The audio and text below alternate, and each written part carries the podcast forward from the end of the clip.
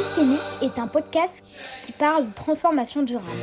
Notre objectif est de partager des expériences d'incitateurs de la transformation durable et de transmettre leurs bonnes pratiques. Systémique vous est proposé par VTED, la marketplace des solutions vérifiées durables.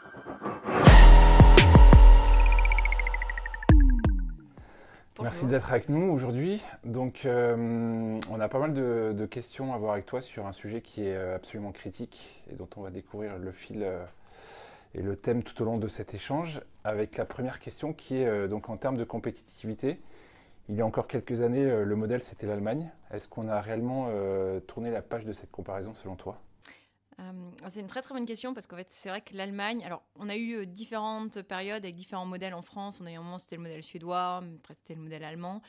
Euh, en fait, L'Allemagne, elle est plus autant citée en modèle depuis la guerre en Ukraine et notamment la prise de conscience bah, de cette dépendance en termes énergétiques à la Russie, puisqu'elle importe énormément de gaz russe pour faire tourner son industrie, mais également sa dépendance sur le plan de la défense aux États-Unis.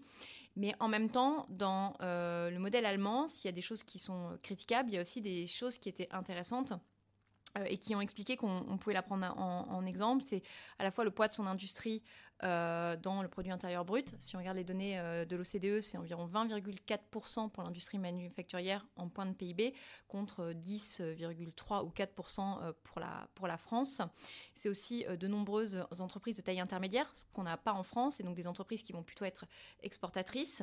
C'est aussi le, modèle de, de relation de coopération au sein des entreprises entre les entreprises et les syndicats, avec une forte présence des syndicats et une capacité de dialogue entre les syndicats les entreprises qui sont souvent euh, mises en avant, mais aussi qui s'expliquent par une place plus importante euh, des syndicats dans les conseils d'administration que ce que nous pouvons avoir euh, en France, en tout cas des représentants salariés. Il y a aussi un autre élément dans, l'histoire de l'industrie allemande qui est intéressant, c'est le parcours des dirigeants allemands qui ont tendance à gravir les échelons de l'entreprise avant d'arriver à un poste de direction générale et qui viennent plus d'écoles d'ingénieurs avec souvent un doctorat qu'en France où on a des gens qui passent de poste de direction à poste de direction et en ayant plutôt euh, fait des grandes écoles euh, de commerce. Après, euh, dans, ce qui était mis en avant en Allemagne, ben, il y a eu toutes les réformes qu'elle a faites notamment euh, les réformes qui lui ont permis euh, de doper sa compétitivité au détriment de sa demande intérieure et en musclant euh, ses exportations.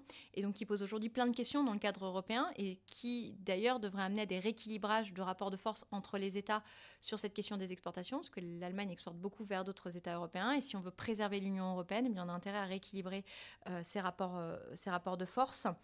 Et euh, il y a, d'autres choses euh, qui sont, à mon avis, beaucoup plus euh, critiquables. C'est aussi dont on parle très peu quand on parle du modèle allemand. Parce que, par exemple, le taux de pauvreté en Allemagne, il y a 14,3% en termes de taux de pauvreté, c'est-à-dire c'est le seuil médian de pauvreté. Il est considéré quand on est 50, c'est par rapport à 50% du niveau de vie médian. Et en France, on est aux alentours de 8,3%. en fait, Aujourd'hui, on continue à regarder bien l'Allemagne pour la place que l'industrie a dans ce pays, pour le fait qu'on les les principaux partis politiques sont plutôt en accord sur le fait de soutenir l'industrie et le voient vraiment comme un levier euh, de puissance économique pour l'Allemagne. Et en même temps, c'est euh, critiquable parce que bah, ce modèle a des contraintes, des défauts, et qu'on bah, met rarement en avant quand on parle justement d'un modèle dont on devrait s'inspirer. Justement, donc au regard des enjeux de transformation durable, quels critères doit désormais posséder un pays pour être considéré comme compétitif et attractif? Ah, c'est une très très bonne question parce que, euh, en fait, on, regarde là en ce moment, il y a une multiplication des aides au niveau mondial pour euh, la réindustrialisation. On voit que tous les pays ont envie de réindustrialiser ou en tout cas de renforcer leur base productive parce que euh, la Chine, par exemple, elle ne cherche pas à se réindustrialiser, mais elle cherche à augmenter sa capacité à être autonome sur le plan industriel en maîtrisant les chaînes de valeur critiques. Et ce qu'on voit dans les grands projets d'investissement, souvent, c'est qu'il y a quand même des batailles autour des aides allouées euh, par les États pour favoriser l'implantation. Et d'ailleurs, c'est un des points de force euh, de l'Inflation Reduction Act aux États-Unis, c'est qu'il y a des aides massives accordées pour l'implantation des entreprises. Et en plus de la conditionnalité euh, sur certaines aides dont peuvent bénéficier les citoyens, c'est-à-dire à travers un crédit d'impôt, par exemple, dire ben, si vous voulez avoir un crédit d'impôt pour acheter un véhicule électrique, il faut que ce véhicule électrique ait été assemblé sur le territoire américain, ce qui montre quand même que si on regarde des éléments autres que financiers, on se rend compte quand même que l'élément financier reste prédominant euh, et même à l'échelle euh, européenne. Mais après, il y a des, éléments qui, à mon avis, sont quand même regardés par euh, les entreprises. Ils vont regarder le cadre législatif et la stabilité normative du pays. Est-ce qu'une entreprise peut se projeter dans un temps long et s'assurer que le temps industriel va rester quand même un peu corrélé au temps politique et que bah, chaque changement de, couleur ou de parti politique, on ne va pas avoir des changements très profonds des normes? Ils vont aussi regarder la question de l'énergie. Euh, est-ce que le prix de l'énergie est attractif ou pas? Euh, Quelle est la source d'énergie? Alors, on pourrait, se dire que, par exemple, en France, où on a une énergie qui était pendant longtemps moins chère et plutôt euh, bas carbone, que ce qu'on pouvait avoir ailleurs en Europe, c'était un avantage euh, comparatif. Et en même temps, quand on regarde les choix d'implantation d'entreprises comme Tesla, bah, ils sont allés en Allemagne, alors que même si l'Allemagne est euh, peut-être un peu mieux que nous sur le plan des énergies renouvelables, elle a une, un mix énergétique qui reste très carboné, puisqu'elle utilise beaucoup de gaz et de charbon. Et là, avec euh, la guerre en Ukraine, ça, ça s'intensifie. Donc, c'est un critère qui est regardé, mais finalement qui ne va pas forcément être euh, le seul regardé. Ils vont aussi regarder les ressources disponibles. Dans les ressources, il y a le foncier. Est-ce qu'il y a un foncier disponible À quel prix? Euh, Ils vont regarder euh, l'accès des infrastructures numériques, etc. Et puis après, ils vont aussi regarder les compétences euh, existantes Est-ce qu'il y a des salariés qui euh, vont pouvoir venir travailler dans leur, leur, leur, entreprise Je pense qu'il faut aussi accorder de l'importance aux ressources naturelles en fonction euh, du projet industriel. Et donc, finalement, aujourd'hui, ce dont on se rend compte, c'est que même si les entreprises considèrent de plus en plus la question environnementale, euh, ou sociales à travers euh, les logiques euh, de, RSE, elles vont pas forcément en faire le levier prédominant dans leur stratégie d'implantation, elles vont plutôt regarder d'autres éléments qu'on pourrait traduire en énergie, compétences, ressources offertes par le territoire et puis montant d'aide publique allouée dans les stratégies d'implantation. Et est-ce que tu dirais aussi qu'ils regardent euh, tous les éléments, euh, notamment réglementaires, avec ce qui se passe sur le CSRD, etc., par exemple en Europe ou pas? Euh, Je pense qu'ils vont regarder. Et aujourd'hui, peut-être, c'est peut-être vu parfois comme une, contrainte, et donc ils vont pas en faire un atout. En tout cas, parce que l'Union européenne met des contraintes, et c'est pas forcément jouer les rapports de force par rapport aux contraintes environnementales qu'elle veut donner. Et donc, bah, plutôt que de dire si vous voulez vendre en Europe, vous devez respecter tel niveau euh, normatif, vos produits doivent respecter tel niveau en termes environnemental, social, etc. Comme elle ne fait pas ça, eh ben, elle crée parfois une, tentative euh, de, faire des exits, c'est-à-dire de se positionner aux alentours de l'Europe ou plus loin pour contourner les règles européennes, puisque finalement un produit pourra rentrer euh, sans être soumis aux mêmes contraintes que celui qui est fait sur le territoire européen. on voit que les critères extra-financiers, justement, ils montent en puissance au sein des entreprises. Où est-ce qu'on en est au niveau des États? Alors les États, c'est marrant parce que tout le monde, finalement, on, fait, met le focal hein, sur euh, l'entreprise et on ne se demande pas si euh, l'État, les, organismes publics sont, eux, vertueux. Alors on sait que l'État français a pris des engagements dans le cadre de la stratégie nationale bas carbone, qui s'inscrit dans la, stratégie européenne de réduction euh, des gaz à effet de serre. Néanmoins, quand il s'agit de euh, traduction dans les, actes, il y a euh, encore beaucoup de choses qui peuvent être améliorées. C'est-à-dire que même si on se donne des objectifs dans, le cadre de la stratégie nationale bas carbone, qu'on suit ces objectifs, qu'on sait à peu près combien on réduit euh, nos émissions, etc., on pourrait aller beaucoup plus loin qu'on ne fait. C'est-à-dire, par exemple, dans la commande publique, même si les critères environnementaux commencent à être intégrés dans le calcul euh, des prix dans les réponses d'appel d'offres, et eh bien finalement, le prix reste un critère qui va être plus déterminant aujourd'hui que le fait d'être mieux disant sur le plan environnemental. Et finalement, eh alors que la question environnementale pourrait être un moyen de privilégier le fabriqué en France, les circuits courts, etc., eh bien, ce n'est pas tellement le cas à travers la commande publique. Et dans les nouvelles lois qui sont passées, notamment depuis euh, la pandémie, sur le fait de sécuriser les approvisionnements, de renforcer la souveraineté de la France et donc, in fine, eh bien, de privilégier des productions euh, nationales, et on se rend compte qu'il n'y a pas de critères normatifs qui sont pris. Il y a un exemple qui, était intéressant et qui pouvait euh, laisser plutôt euh, espérer d'aller vers le mieux, c'était dans la, question des médicaments, puisque ça a été un des éléments mis en avant pendant la pandémie en disant on ne sait plus faire de principes actifs en France, on est totalement dépendant de l'Asie, il faut refaire des principes actifs euh, sur le territoire français, etc. Et eh bien, dans le projet, de, le projet de loi de financement de la sécurité sociale de 2022, il y a un critère qui a été mis sur le fait qu'il y aurait une prime accordée aux productions faites sur le territoire français. Et finalement, c'est cette conditionnalité n'est pas appliquée, et si elle était appliquée, ce serait uniquement pour des nouveaux produits. Donc on se rend compte de nouveaux produits sur le marché, c'est-à-dire pas des nouvelles molécules qu'on ferait sur le territoire français. On se rend compte qu'on peine, euh, on a des grands discours, mais finalement quand il faut passer à l'acte, euh, il y a du retard, et ce retard peut s'expliquer parce qu'on met toujours en avant la question du pouvoir d'achat d'un côté, qu'on peut comprendre, mais dont on discuter par rapport à l'évolution de nos choix de consommation qu'on doit avoir. Mais de l'autre côté, euh, on a un État qui n'est pas forcément euh, mieux disant à travers la question de la commande publique. Et alors on pourrait rétorquer, ben, il y a la question de l'endettement, sauf que l'enjeu aussi pour la France, c'est de créer de la valeur sur son territoire. Et pour créer de la valeur sur son territoire, eh ben, il faut faire fabriquer, soit vendre des, faire des, services, soit fabriquer et vendre des produits. Euh, et pour après ensuite irriguer l'ensemble du territoire. Et qui dit bah, plus de production dit plus de salaire, dit aussi plus de fiscalité, et donc un cercle vertueux qui se crée. Et sauf qu'on a tendance à, s'arrêter au premier stade, bah, ça va avoir un impact sur le niveau de dépenses, et comme on est sur une volonté de réduire les dépenses publiques, mais on ne va pas jusqu'au bout de la logique, et on attribue des aides, mais des aides qui sont aveugles, parce qu'aujourd'hui, euh, les crédits d'impôt, par exemple, pour la conversion euh, du véhicule thermique vers le véhicule électrique qui sont accordés aux citoyens sont accordés à l'aveugle, c'est-à-dire que votre, le véhicule soit assemblé en France ou en Asie, on bénéficiera de la même prime à la casse et euh, du même crédit d'impôt. Donc on ne fait rien finalement pour euh, aller Enfin, on fait des choses, mais pas. On pourrait aller beaucoup plus loin pour soutenir le tissu productif français et accélérer notre transition écologique. Euh, est-ce que justement la réindustrialisation, elle est compatible avec la décarbonation et les autres enjeux euh, durables que l'on connaît?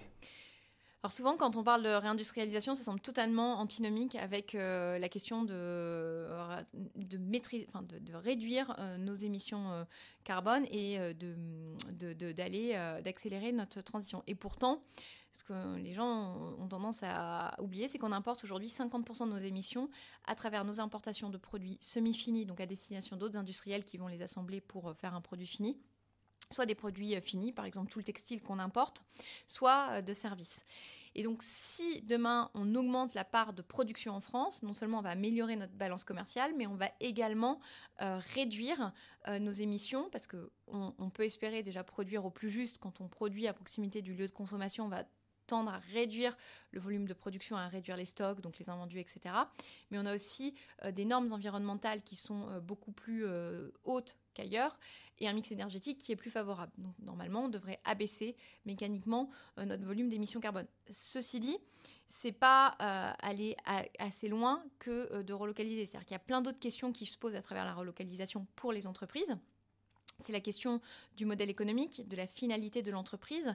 Euh, c'est la question de la manière euh, dont on, va concevoir le produit. Est-ce qu'on peut arriver à avoir des matières qui vont être mieux disantes sur le plan environnemental? C'est la, question de la, production en tant que telle du produit pour euh, aller travailler, bah, ne serait-ce que sur la décarbonation de la production, et qui a un, enjeu pour beaucoup d'industries, mais qui est extrêmement intensif en, investissement et en montant d'investissement.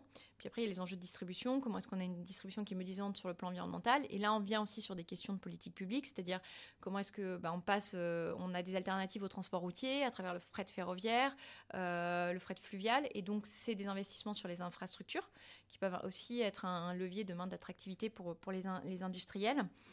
Et puis il y a les, tous les enjeux qui vont reposer aussi sur euh, nos habitudes de consommation à nous et qui vont avoir in fine un impact sur le modèle économique des entreprises. C'est-à-dire quand on dit finalement consommer, acheter en France c'est essayer de réfléchir à mieux consommer, c'est-à-dire au lieu d'acheter un produit, 10 produits dans l'année, j'en achète un que je vais garder plus longtemps. Mais euh, ce 1, il va être plus cher, mais normalement, je vais retrouver mon équilibre. Mais si une, usine, elle se retrouve à avoir demain à produire un volume de 1, alors qu'avant, elle produisait un volume de 10, eh ben, elle a de nouveaux équilibres économiques à, trouver. Alors, il y a des leviers de création de valeur à travers l'économie de la fonctionnalité, mais ça ne sera pas suffisant. Et donc, il faut qu'il y ait une adaptation de l'industrie à cette évolution de volume. Alors, on sait que demain, si on relocalise une partie, normalement, vu d'où on part en termes de volume, on ne sera pas forcément les plus impactés. Mais il y a une vraie question autour euh, de comment on trouve ces, équilibres économiques et puis euh, des questions que, que, chaque entreprise doit se poser sur... Euh, est-ce qu'il est pertinent de continuer à produire ce produit? Est-ce qu'il faut que je développe ce nouveau produit au regard euh, de son impact environnemental? Et puis aussi, quand je parlais de la conception des produits, il y a une vraie révolution à, avoir, c'est-à-dire euh, on a trop de produits aujourd'hui qui sont impossibles à recycler parce que trop complexes. Je pense que Moi, je donne toujours un, exemple d'un bien qu'on a tous dans nos vies, c'est les ordinateurs. Euh, il y a beaucoup d'ordinateurs, euh, et notamment euh, d'une célèbre marque américaine. Quand on l'a regardé il y a 10 ans, il suffisait d'avoir un petit tournevis, d'enlever quatre vis et on pouvait réparer soi-même le bloc bête, changer le bloc batterie, changer de, certaines pièces, la mémoire, etc. Aujourd'hui, comme tous les ensembles sont soudés, ben, on est obligé de le renvoyer à un centre spécialisé et qui en général va dire bah, en fait, je ne peux pas changer votre ordinateur, ça va vous coûter trop cher. et donc, on va en racheter un nouveau. Donc, il y a vraiment un effort pour avoir des produits qui peuvent être réparés et puis derrière aussi une réflexion sur avoir des produits qui sont vraiment recyclables, parce qu'on a trop de produits qui ne sont pas recyclables, et ça, ça se pose en particulier dans la distribution, euh, tous les emballages et suremballages, euh, qui pour certains sont compliqués à, recycler, et puis beaucoup sont inutiles, donc c'est euh, retravailler sur tous ces circuits de distribution. Donc les, défis pour l'industrie sont énormes, parce qu'en plus, le, le marché va pas aussi vite qu'on le voudrait en termes d'accompagnement de ces transformations. Euh, aujourd'hui, diriez-vous que les euh, entreprises françaises qui relocalisent le font d'abord par considération écologique? Non, je, pense qu'aujourd'hui... Alors, Aujourd'hui, les entreprises qui vont relocaliser, elles vont le faire pour beaucoup euh, dans des logiques de sécurisation des approvisionnements, c'est-à-dire se dire que, bien, en fait, il faut essayer d'avoir des fournisseurs plus près ou faire sur le territoire parce que on voit qu'il y a des, contraintes géopolitiques qui vont bouleverser les chaînes d'approvisionnement. Donc elles vont regarder la, sécurisation des approvisionnements.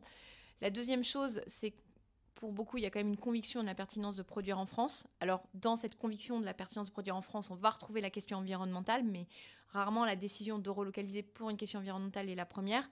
Elles vont plutôt considérer finalement euh, des opportunités qui sont offertes par euh, la possibilité d'automatiser et de robotiser fortement les productions qui font ce qui fait qu'aujourd'hui les écarts de prix entre une production en France par rapport à une production en Asie euh, peuvent être moins importants. Elles vont regarder aussi euh, le coût complet d'acquisition, le fait que de se dire qu'on le fait à proximité, eh bien on, réduit euh, les temps de stock, etc. Donc le, coût est moins important.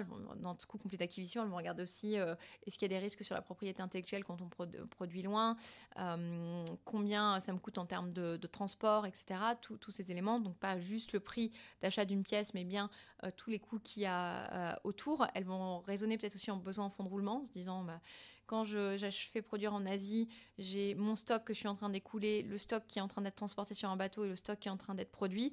Quand j'ai un circuit beaucoup plus court, eh ben, je réduis ce volume de stock. Euh, et, derrière, quand elles, entament ces réflexions sur la relocalisation, elles vont en général vraiment retravailler sur le produit pour essayer euh, de réduire le nombre d'étapes de production, pour que le, coût de production soit moins important, des réflexions sur les matières, sur euh, est-ce que je peux avoir un produit avec les mêmes fonctionnalités, mais en, retirant tout ce qui est secondaire, finalement, qui n'intéresse pas mon, consommateur. Donc, ces réflexions-là. Et puis, bah, in fine, dans toutes ces réflexions, il y a la question environnementale qui se pose, mais c'est rarement le, le, premier, le premier levier pour considérer une relocalisation. Et d'ailleurs, j'ai juste oublié un truc qui est très important dans la question juste avant, mais je vais vous préciser maintenant. C'est, c'est, on a beaucoup, beaucoup parlé de décarbonation et il faut bien faire passer aussi le message que la décarbonation n'est pas le seul enjeu environnemental. C'est-à-dire qu'on est quand même dans une tendance de réchauffement climatique, donc beaucoup de questions se posent sur les ressources en eau et donc elles obligent à avoir des réflexions encore plus, euh, plus poussé sur les matières qu'on utilise, sur les procédés de, euh, production, notamment est-ce qu'on peut réutiliser l'eau, est-ce qu'on peut réduire la consommation d'eau. Et dans ces choix de matières, ben, on vient aussi toucher tous les sujets qui sont liés au plastique, pollution microplastique, euh, acidification des océans, etc. Et, aujourd'hui, on est en train de prendre à bras le corps et notamment poussé par les politiques publiques la question de la décarbonation.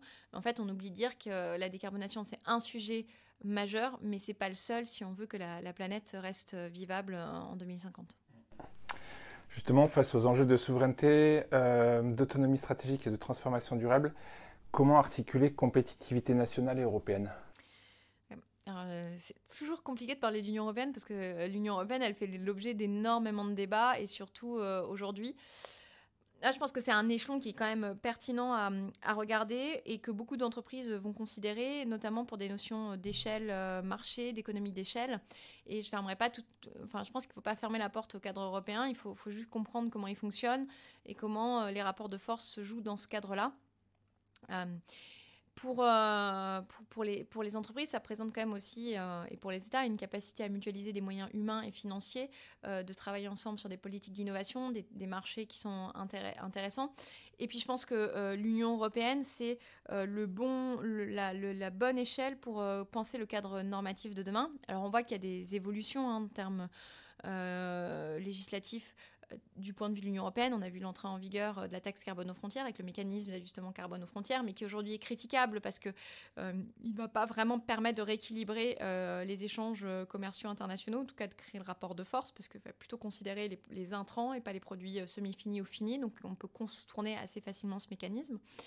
Il y a euh, des choses qui sont faites euh, sur la réciprocité dans l'accès au marché public, mais on voit que l'Union européenne, elle peine à répondre euh, d'une seule voix, par exemple sur l'Inflation Reduction Act, c'est des réponses un peu timides, désordonnées, parce que on a finalement des cultures économiques qui sont très différentes au sein de l'Union européenne. On a des intérêts qui vont être divergents. Et l'Union européenne devrait être finalement pour moi une troisième voie entre les États-Unis et la Chine, c'est-à-dire euh, travailler sur toutes les questions environnementales qu'elle porte, utiliser l'environnement peut-être comme un levier diplomatique, euh, travailler euh, au développement de, nouveaux acteurs et nouvelles filières. On parle notamment beaucoup de la dépendance aux ressources, mais quand on parle de dépendance aux ressources, et on pense toujours à la Chine, on, oublie dire que ces ressources, elles sont présentes dans beaucoup de pays du, de, des différents continents, que ce soit l'Amérique du Sud, l'Afrique, etc.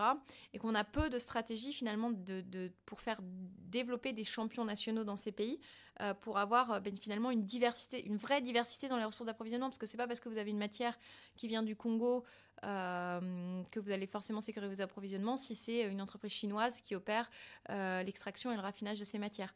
Donc on a, on a une vraie logique à penser en tant qu'acteur européen. Et c'est très difficile de, de, de, parler avec une voix française, parce qu'en fait, la, France est un peu le vilain petit canard, notamment d'un point de vue industriel au sein de l'Union européenne. Notre industrie, c'est 10% euh, de points de PIB. Euh, on est loin de la moyenne européenne. On n'est pas aux objectifs que l'Union européenne s'est donné. Notre balance commerciale, c'est moins 160 milliards en 2020. Euh, alors, on peut toujours dire c'est c'est un peu moins ou plus selon qu'on regarde l'énergie dedans ou pas. Donc, on est, on est, notre voix, elle perd en, en puissance quand on pense toujours que la France propose des, positions défensives et que ben, la réalité aussi, c'est que le, duo franco-allemand aujourd'hui marche plus aussi bien qu'il n'a marché. Si on doit travailler sur des stratégies de développement de champions nationaux en dehors de l'Europe, on doit aussi travailler sur de l'alignement d'intérêts avec d'autres États européens que l'Allemagne pour euh, bah, assumer qu'il y a un rapport de force qui existe au sein de l'Union européenne, que nos intérêts ne sont pas alignés, que le dumping, qu'il soit fiscal, social ou environnemental, au sein de l'Union européenne est une réalité. Ça ne veut pas dire que c'est une fatalité qu'on doit jeter l'Union européenne, moi je ne pense pas. C'est juste qu'il faut comprendre comment elle fonctionne aujourd'hui et qu'on a un vrai travail si on veut euh, en faire quelque chose de mieux disant euh, pour tous les États. Comment justement les entreprises françaises elles peuvent contribuer à la réduction des émissions importées? Tout en maintenant leur compétitivité euh, alors, il y a l'industrie 4.0 qui apporte aujourd'hui plein de solutions en termes pour réaliser des gains de productivité. Il y a, a plein de briques technologiques qui émergent, euh, que ce soit sur les solutions de, traitement de la donnée, de production pour mettre sous contrôle les paramètres influents de production ou pour améliorer la prévision de la demande. Euh, ou optimiser les trajets euh, camions, camions, etc. On peut aussi le voir euh, sur des points spécifiques euh, en production pour réduire par exemple les pertes matières, pour améliorer le contrôle qualité, etc. Donc il y a plein de technologies qui existent. Il y a la cobotique qui permet de réaliser plein de choses. Il y a la robotique avancée, il y a la réalité virtuelle. Enfin, énormément de choses existent. Donc je conseillerais toujours de regarder ce qui peut être fait avec ces nouvelles technologies. Et bien entendu, il faut toujours avoir un, une réflexion assez euh, lucide là-dessus, c'est-à-dire se dire, bon, quels sont mes problèmes euh, identifier quels sont peut-être mes enjeux aussi et donc quelles peuvent être les meilleures technologies pour y répondre et pas vouloir des technologies pour avoir des technologies parce qu'on voit aussi qu'on a beaucoup de gens qui n'ont pas des organisations aujourd'hui qui sont parfaitement sous contrôle alors, il y aura toujours des gens pour me dire il y a des choses géniales. Il y a des gens qui ont tout sous contrôle, c'est vrai. Et il y a aussi des entreprises qui ne sont pas sur les BABA du, du lean management et qui ont un vrai effort de transformation, que ce soit de leur système d'information ou de l'organisation de leur, euh, de leur production. Mais après, un des véritables enjeux dans la réindustrialisation, c'est la question de la demande. C'est-à-dire que si on veut euh, que la réindustrialisation soit pérenne, un des rôles des entreprises, alors je reviendrai après sur les autres acteurs qui peuvent agir sur la question des demandes, c'est de travailler sur leur stratégie d'approvisionnement pour essayer de favoriser des entreprises françaises. Alors on va me dire, bah, il y a parfois des déficits de compétitivité, en tout cas des prix qui vont être différents. Mais on a aussi des entreprises qui sont capables d'être compétitives en France. Hein. D'ailleurs, on a des gens qui euh, sont euh, leaders dans leur secteur, des gens qui sont restés en France dans des productions bas ou moyen de gamme. Donc, il y, a, quand même des acteurs qui sont très performants en France il faut peut-être aussi aller voir ces gens pour voir quelles recettes ils ont mis en place pour rester euh, performants. Mais la demande, c'est un levier clé. C'est-à-dire que tant qu'on ne fera pas évoluer les stratégies d'achat des entreprises, eh bien, on aura toujours ce volume d'importation qui sera très important. On sera toujours dans une situation de dépendance et donc on ne réduira pas euh, les, émissions euh, importées. Puis après, la, demande, les trois autres blocs de demande, c'est la commande publique dont on a un peu parlé, le, B2C avec les consommateurs qui essayent de privilégier les produits fait en France. Et puis il y a toujours le, levier export, mais le levier export qui peut, quand on est dans ce contexte de euh, lutte contre le réchauffement climatique, qui peut se questionner assez fortement. Est-ce que la réindustrialisation et la relocalisation, euh, elles signent la fin de la mondialisation? Alors, très sincèrement, je pense pas. Je pense pas que la mondialisation elle soit terminée parce que déjà depuis 2020, on voit qu'on a quand même, on, est, on reste sur un, niveau d'échange constant. Que euh, peut-être qu'elle va prendre une autre forme, c'est-à-dire qu'au lieu d'avoir des échanges euh, j'ai un produit qui va faire 53 fois le tour de la planète euh, avant d'arriver chez moi, eh bien, je vais peut-être avoir des réflexions plus sur des, échelles euh, continentales de production. C'est-à-dire, on produit en Europe pour l'Europe, on produit en Amérique du Nord euh, pour euh, l'Amérique du Nord. D'ailleurs, c'est ce qui, est en train qui risque de se passer avec l'Inflation Reduction Act. Hein. Ça va être euh, entre les États-Unis, le Mexique et le Canada, sauf qu'ils ont quand même l'espoir d'exporter de, dans le monde entier. Donc, c'est là que nous, on a besoin d'avoir des réponses fortes pour maintenir notre production.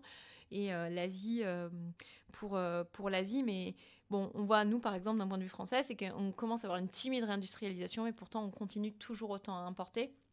Et notre combat, il sera vraiment gagné quand on aura la capacité de produire, par exemple, de maîtriser le plus possible sur notre chaîne, sur, sur le territoire, une chaîne de valeur. Si on l'exemple des batteries, ça a du sens si euh, on a la question de l'extraction et du raffinage des matières premières, qui n'est pas évidente, et ça, on sera toujours en situation de, dépendance, même si on peut essayer d'exploiter de, des choses sur notre territoire.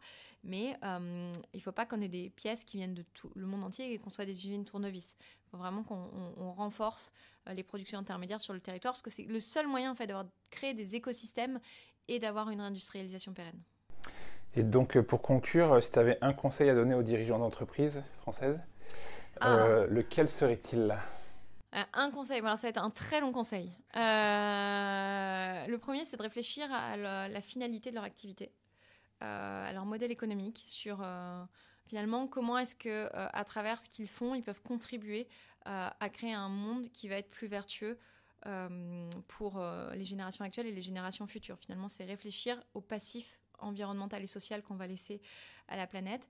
Je sais que les, sujets sont très importants pour euh, tout le monde, qu'on ne sait pas vraiment par où prendre euh, le, défi parce qu'il y a bah, des coûts euh, de transformation, notamment pour les enjeux de décarbonation, les investissements sont quand même lourds, et qu'on a un marché qui répond pas toujours, c'est-à-dire qu'on a des gens qui essayent d'être mieux disant aujourd'hui sur le plan environnemental, donc qui ont un prix qui va être un peu plus cher, et qu'en face, bah, le marché va toujours préférer le, celui qui est moins disant. Donc il faut, euh, faut parfois se dire que ben, c'est presque avoir raison trop tôt, mais qu'il faut se dire que c'est le, le, sens de, l'histoire et que de toute manière, c'est aussi des choses qui vont améliorer euh, l'image euh, des entreprises, contribuer à leur, leur attractivité. Donc, faut pas, faut pas lâcher, lâcher ça. Puis, il faut aussi pousser le gouvernement à reconnaître ceux qui sont mieux disants et à donner une prime à l'excellence sociale, environnementale et tout ce qu'on veut et que, hum, et que euh, il faut peut-être parfois, quand on est un peu désespéré, se, bah, reprendre un peu de hauteur sur le de son sujet, ce qui n'est pas simple, parce qu'on a toujours tendance à être dans le guidon en se disant que ce qu'on fait, on le fait aussi pour autre chose que pour son entreprise, que pour soi et son, son chiffre d'affaires. On le fait aussi pour une société qui est en train de se transformer et qu'on a besoin d'exemples de gens qui prennent le sujet à bras le corps et qui euh, ouvrent la voie finalement, parce que bah, sont euh, la lumière qui vont tracter la société vers euh, ces nécessaires transformations. Et donc, prochain poste, ministre de l'Industrie et de l'Économie Pas du tout, absolument pas. ok, ben, merci beaucoup en tout cas. Merci à vous.